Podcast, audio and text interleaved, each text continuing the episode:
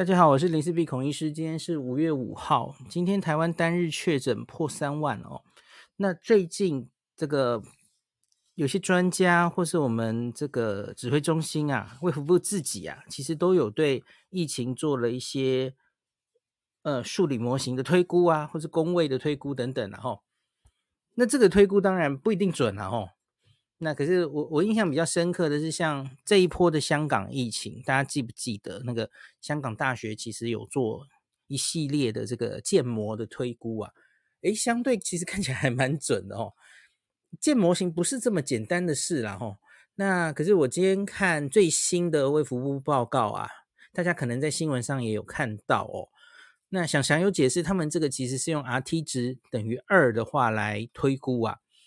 那我录音此时是五月五号，我们刚破三万确诊嘛，吼，那他预估用二这样子去跑，那五月七号可能会到三万七千九百例，它有一个 range 哈，有一个上下值，低值可能是两万九，高会到四万七，那到五月十一号，那就是接近一周以后哦，那可能会到七万五，那最低是五万四，最高可能会上十万。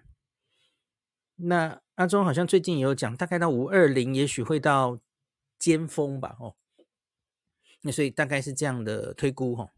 那可是这个推估其实有一个问题，哈。假如这个推估里面考虑的只是 R 零值的话，呃，RT 值用二就这样子直接二二二二这样算下去哦，其实事情不是这么简单的。怎么说呢？哦，第一个。他一定会遇到一个瓶颈的，他不会一一直一这样下去的。我说的瓶颈是不是病毒受到传染的瓶颈？我说的是诊断的瓶颈哦。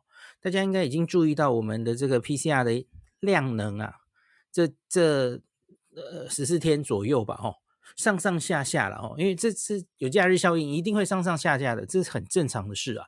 那可是我看最多大概一天可以做个七万多哦，那最低会到五万哦，上上下下。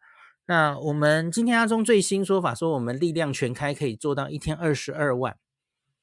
那最近的七日平均还有单日哦，我看那个 PCR 的阳性率，七日平均已经破三成了哦，然后单日平均超过四成这样子哦，这是全台湾平均哦，所以。这跟我跟大家讲过，你确诊的高峰的那个数字跟很多因素有关。就像今天早上李冰老师在广播，在广播他也有被问到嘛，吼，哎，那个指挥中心好像推大概五二零会是高峰，然后高峰也许是呃十万，什么高推估低推估，大家都听过阿中讲嘛，吼。李冰老师其实就觉得其实变数很大，当然非常多变数哦，那。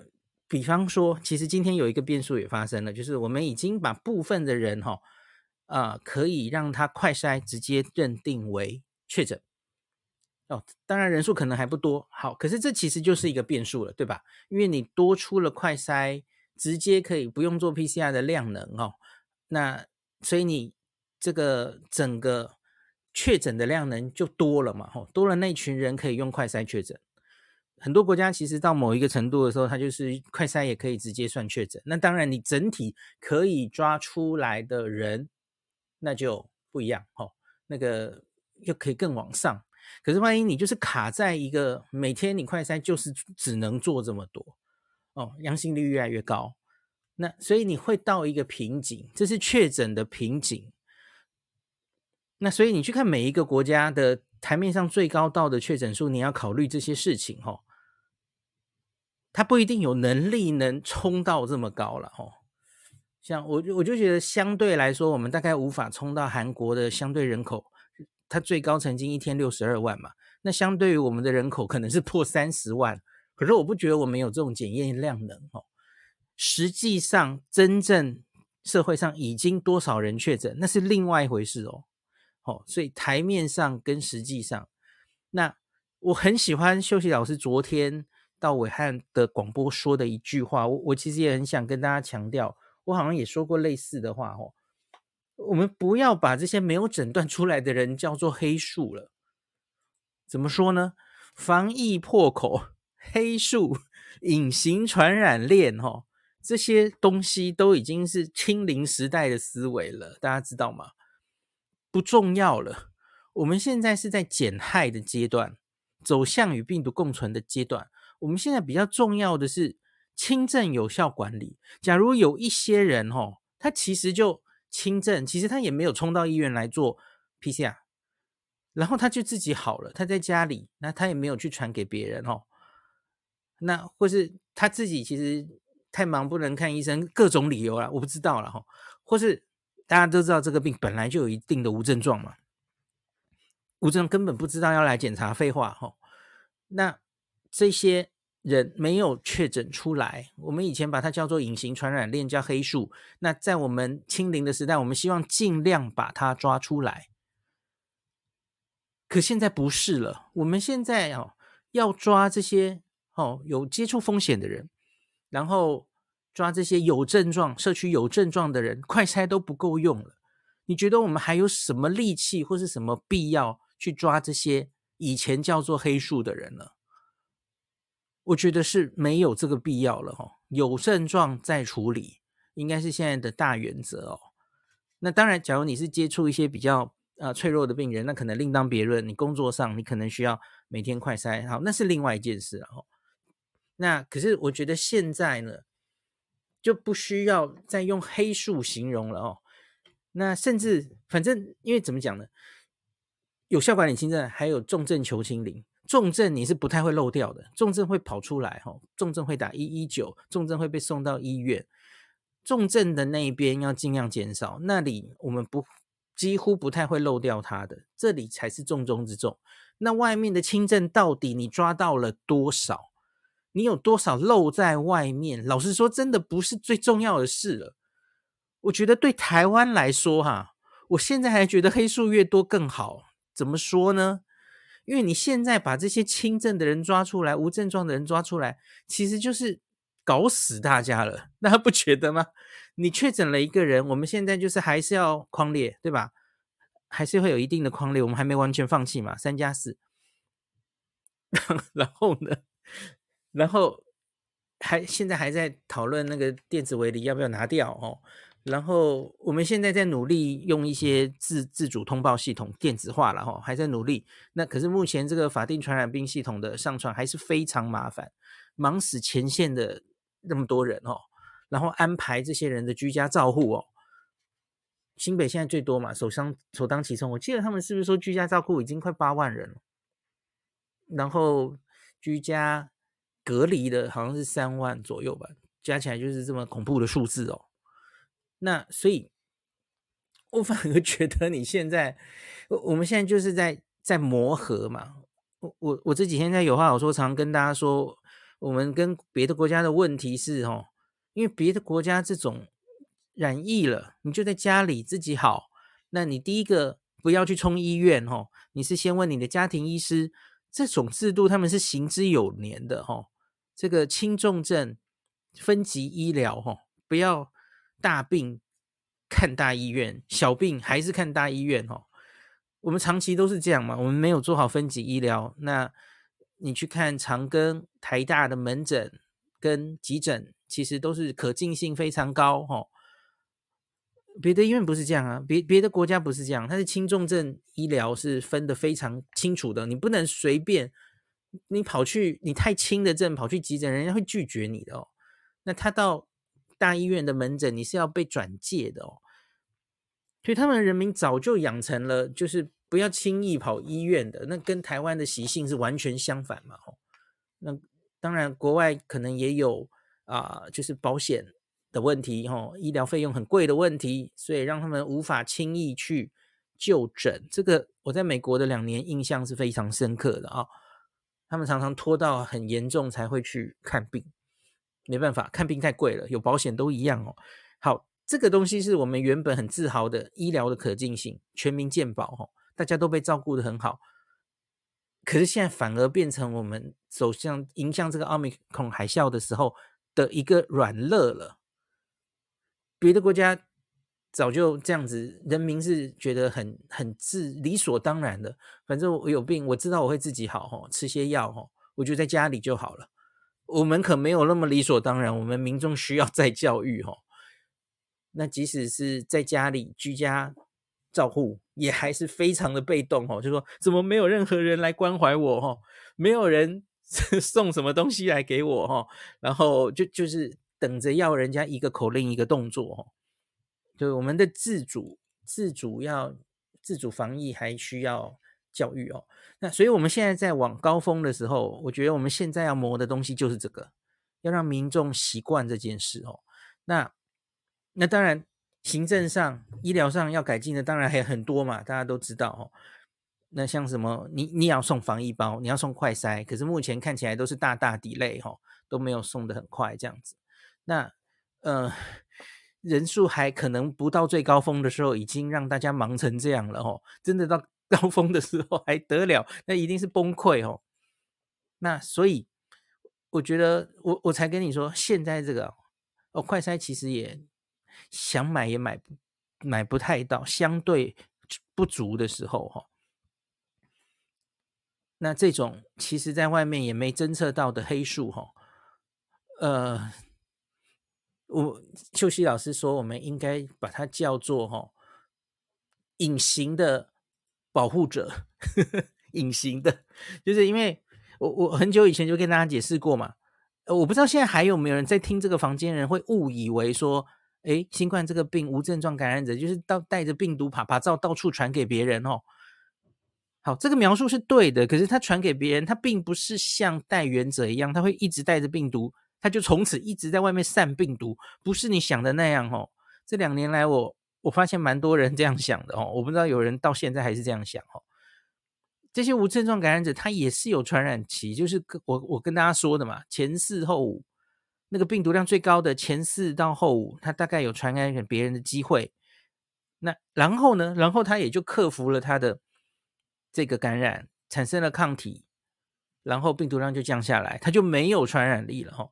所以这种隐形传染链你是抓不生抓的。因为它是不停变不同的人传来传去，大家看得懂哈，听得懂哈，不是某一群人他被感染，他就一直在那边散。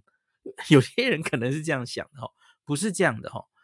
那所以其实秀熙老师说，反正这些人就是这个隐形的，然后一样嘛，他他也会计入我们。我们这次不是说大概可能要十五 percent 的人自然感染之后，也许那个曲线才会往下降嘛哈，他会算在那十五 percent 里啊。就是这个意思嘛，吼，隐形的保护者，吼，所以我觉得不要再用什么，哎，我们有好多黑数在外面没诊断出来，我跟你讲，万一全部都去抓出来，反而麻烦，就这么多人哦，都要冲来急诊做 PCR，吼，风吹草动大家都来做 PCR，吼，一点点流鼻水我就冲去做 PCR 了，我们现在需要这样吗？显然应该是不太需要吧，吼，那所以。我从今天开始，真的不希望大家再讲黑数两个字啊！好，可是我是哪根葱？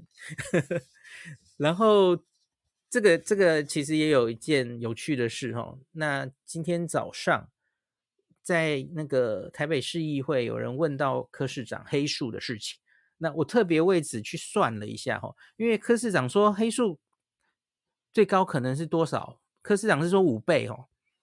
我们其实最近有一个国家正好有一个很好的资料可以告诉大家哈，你落在外面的没有确诊出来的，呃，所谓黑数大概是多少？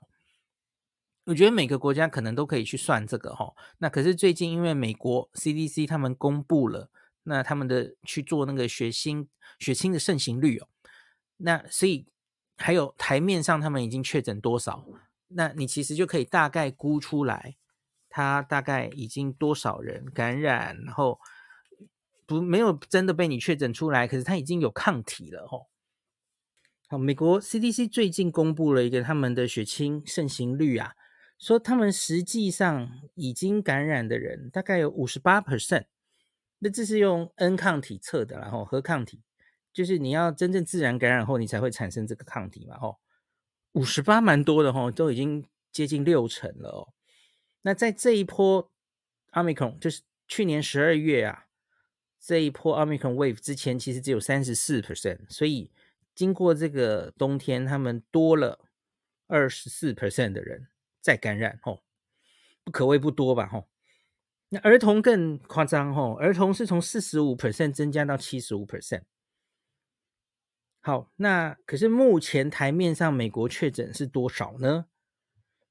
数字也是到了一个里程碑哈，台面上确诊是八千三百零八万，然后刚刚跨过一百万个死亡，哇，真的蛮多的哈，致死率就是一点多嘛，哦，上次跟大家讲过，那八千三百零八万，那占他们的总人口三点三亿，只占了二十五 percent 哦，只占了四分之一，所以你看，二十五 percent 台面确诊，然后。他们实际验血清学已经到五十八 percent 去了，所以这个是二点三二倍，所以他们的黑数呵呵就是就是那二十多 percent 哈，是正台面上确诊的二点三二倍。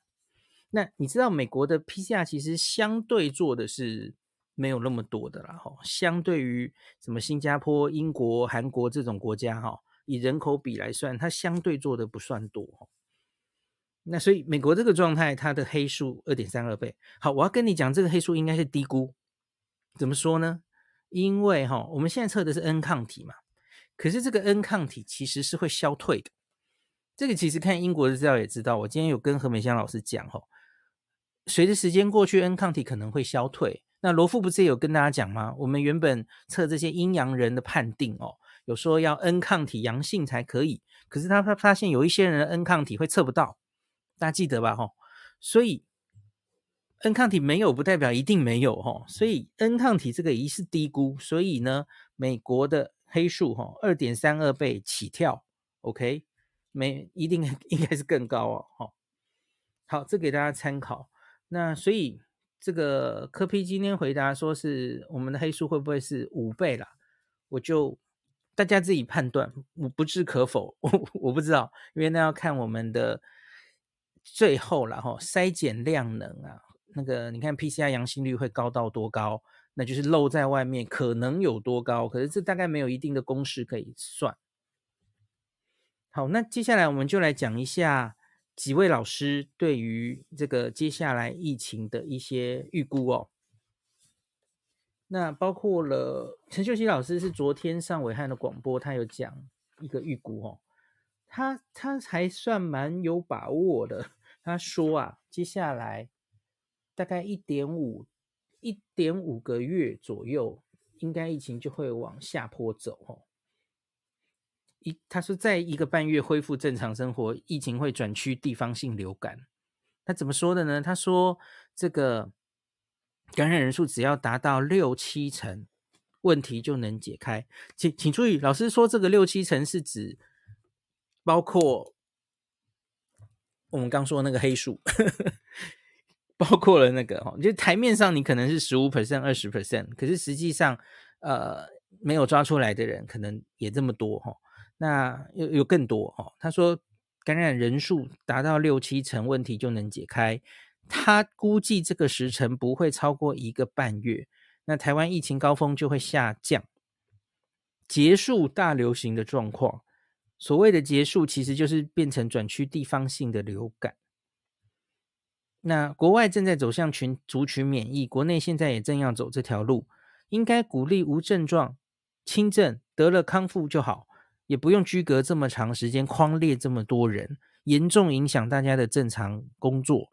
毕竟这些轻症者没多久就康复，跟中重症是不一样的哦。应该把量能、医疗量能留给这些中重症者哦。那秀熙就提到，希望大家不要再 说黑数了哦。黑数就是未被未被列为确诊的感染者，这些人可能是因为打过疫苗，也可能是年轻力壮，被感染却无症状或是症状极轻微，他们自然不会去检测嘛，也不会变成确诊者被你抓到嘛哦。那所以秀熙老师昨天就说，他觉得是一个半月，从高峰就会开始往下降，请注意他的这个预测了哈。嗯，从现在开始一个半月，那其实大概就是到六月底七月吧，哈，就会开始往下降，这样子，哈。那这个，这个，这个是老师的预测。那有另外一个李冰老师的预测，他是早上上那个广播哈。那我详细去听了他的说法，我其实跟觉得跟秀熙老师的说法没有太乍听，你可能觉得差很多。可是我解释给大家听哦。李医师说哈，他说这个高峰，我们现在说高峰，可是他说高峰可能会持续三到五个月，而且一次高峰出现不是就此天下太平，一段时间之后可能会有另一个高峰出现。那最严重的情况其实还没有出现哦，台湾不能排除一天可能会出现几十个死亡案例的可能。那老师是用国外的疫情对过来了哈，就国外假如那样的确诊率，然后那样子的发生死亡的案例，它好像主要是对韩国吧哈。来，我我来逐字稿念给大家听好了哈。那他说达到高峰后维持三到五个月才下降。好，我跟你讲。有些媒体这样写，可是我去听逐字，就是老师的广播，他不是这样讲的耶。他是说维持三到五个月，然后才降回原本的原本的阶，就是那个程度。所以我一开始看我也误会了，我就说，哎，其其这个高峰怎么可能维持三到五个月？没有国家是这样走的哦。可是听老师的意思，他是应该是一波上来。大家懂吗？那就是那整个山丘，或者整个山下来到完全已经走完了，那叫一个坡哦，一个高峰。它不是讲高峰会维持多久，我觉得会让人误会哈、哦。维持在最高的时候，不不可能停在那太久的啦。我跟大家讲过嘛，看国外的这这个经过阿美孔的这一波，大家在停在高峰的时间，顶多大概一个月到一个半月，然后就会往下降哈、哦。所以大家听懂吗？乍听下这两个老师讲的不一样，可是其实好像差不多。秀熙说的是在高峰那个程度，大概一个半月就会往下降。那可是老师这个李明老师说是整个这一波走完，大概要三到五个月。那的确是没错，大家自己去看嘛。大家看香港应该印象很深刻嘛，是农历过年开始变变严重。日本、韩国都是国历的过年过过来就开始变。变严重，那现在其实他们也没有降到哪里去，对吧？香港是降得很低哈，可是日韩其实都还有一定，所以照李斌老师来讲，其实的确现在已经四五个月了，没有错嘛哦。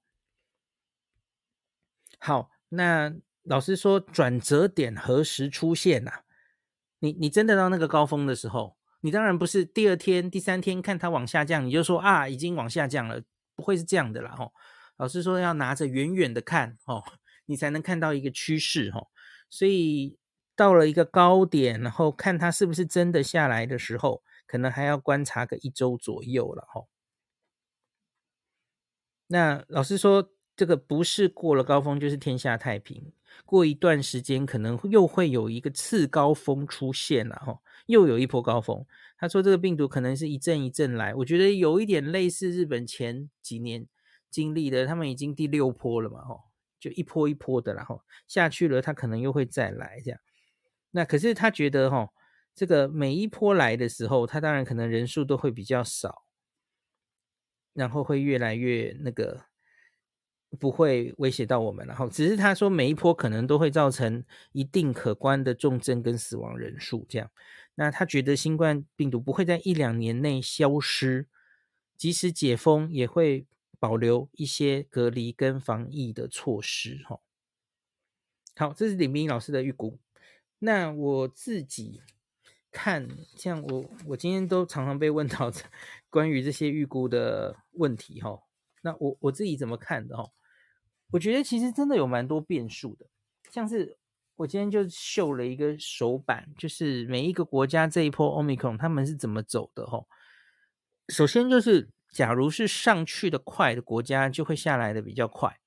比方说，大家可以去看到韩国跟香港，他们就是像一个尖塔一样，上去快，然后下来的相对就比别的国家快。哈，我想那个原因就是因为他们没有做到压平曲线，他们很快的就噼里啪啦感染完，在很短的时间内冲到最高峰。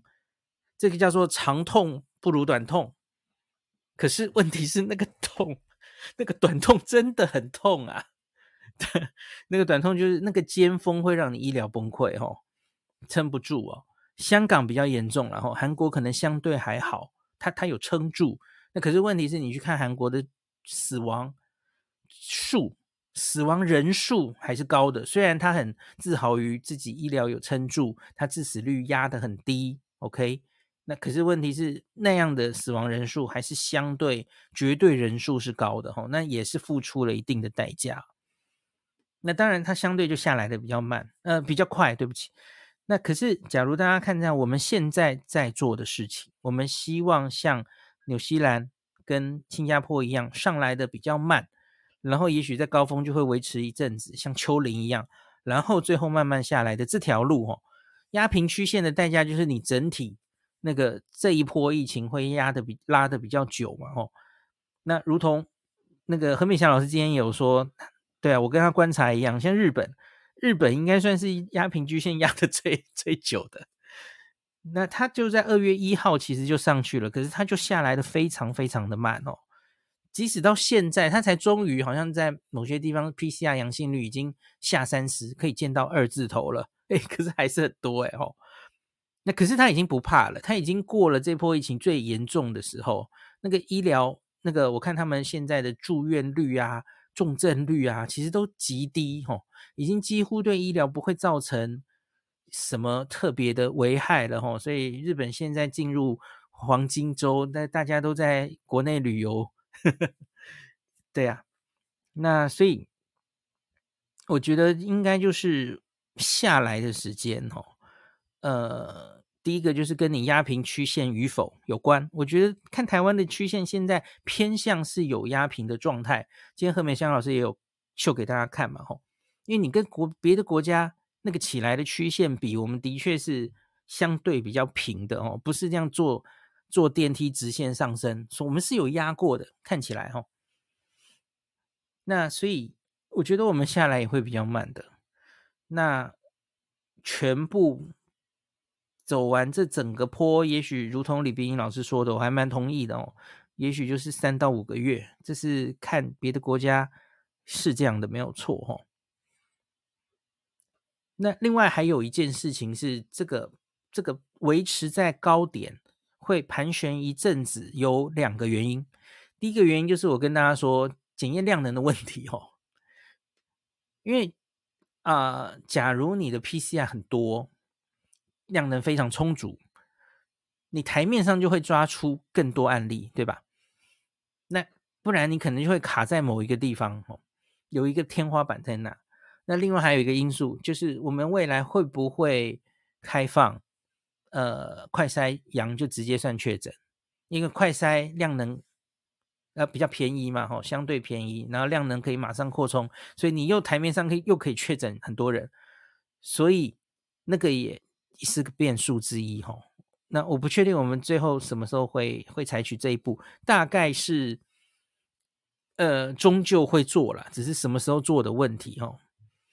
那还有一个因素，除了检验量能的因素之外，大家有没有发现我们其实县市是有差别的，哦。很明显，现在双北当然就是疫情最严重的地方哦。你去看那个 PCR 阳性率也是最高的地方。诶，期待明天星期五罗富会跟我们更新这个 各县市的哦，一个礼拜平均的 PCR 阳性率哦。上礼拜公布的时候真的差蛮多的嘛，吼，有些地方已经十几二十，可是像中南部像高雄，我记得才二到三吧，差很多。那高雄前几天确诊破万哦。那可是你知道每一个县市，它其实疫情的状态不一样哦，有些已经蛮严重的哦，盛行率应该蛮高的。可是像是台中以南哦，我觉得应该相对都还没有那么严重，所以是不同步的。那所以比方说，假如双北先到高峰，然后往下走了，那可是才轮到别的县市哦，别的大都会。所以你这样总和看台湾的整个流行曲线，诶，你就会在。维持在一定的程度一阵子，吼，那这是第二个原因，我觉得台湾会在高点盘盘旋一阵子的原因，这样子，吼，不同步的疫情，日本也何尝不是这样，吼，日本其实也是都会跟地方其实差的蛮多的，哦。好，那所以我觉得，很多人在话题是到底什么时候会到最高峰，它会维持多久？哈，可是我觉得重中之重还是重症啊，重症到底可不可以及时获得医疗资源？哈，药物可以及时开到这些有重症风险因子的人上，然后不会因为确诊越来越多，影响到很多周边的医疗量能的东西，比方说打一一九。打一一九能不能每一个严重的病患都可以及时送到医院？吼，这个这个在像东京都看过嘛？吼，那那个当医院实在有一点这个非常捉襟见肘的时候，他甚至是一一九接到人，然后他根本大概二十分钟内没有办法决定要送到哪里去。吼，这个东京都发生过嘛？别国都发生过嘛？那我们要。希望不能不要走到那么严重的状态哈，那那个医疗量能的维护，其实还有很多事情可以做的哈。好，那今天就讲到这里，感谢您收听今天的林氏璧孔医师的新冠病毒讨论会。如果你觉得这个节目对你有帮助，喜欢的话，欢迎你推荐给你身边的朋友，或是在 Apple Podcast 上面留下评价，后也可以留言哈，五星好像每天 都可以留哦。希望大家当我的种子教师。推广正确的新冠卫教，以科学防疫，不要只以恐惧防疫。行有余力的话，欢迎您赞助林氏璧孔医师喝杯咖啡，让我可以在这个纷乱的时代继续分享知识，努力做正确的新冠相关卫教。如果你想看到更多孔医师分享的新冠疫情相关资讯，或是林氏必发的日本旅游资讯，欢迎你加入脸书上的日本自助旅游中毒者粉丝专业。那或是我也有 LINE 的官方账号，或是 Telegram，那这些连接都在 p o c k e t 前面的我的电子名片里面，可以在一个页面就看到我所有的发声管道，都欢迎您加入。那我们就下一集再见喽。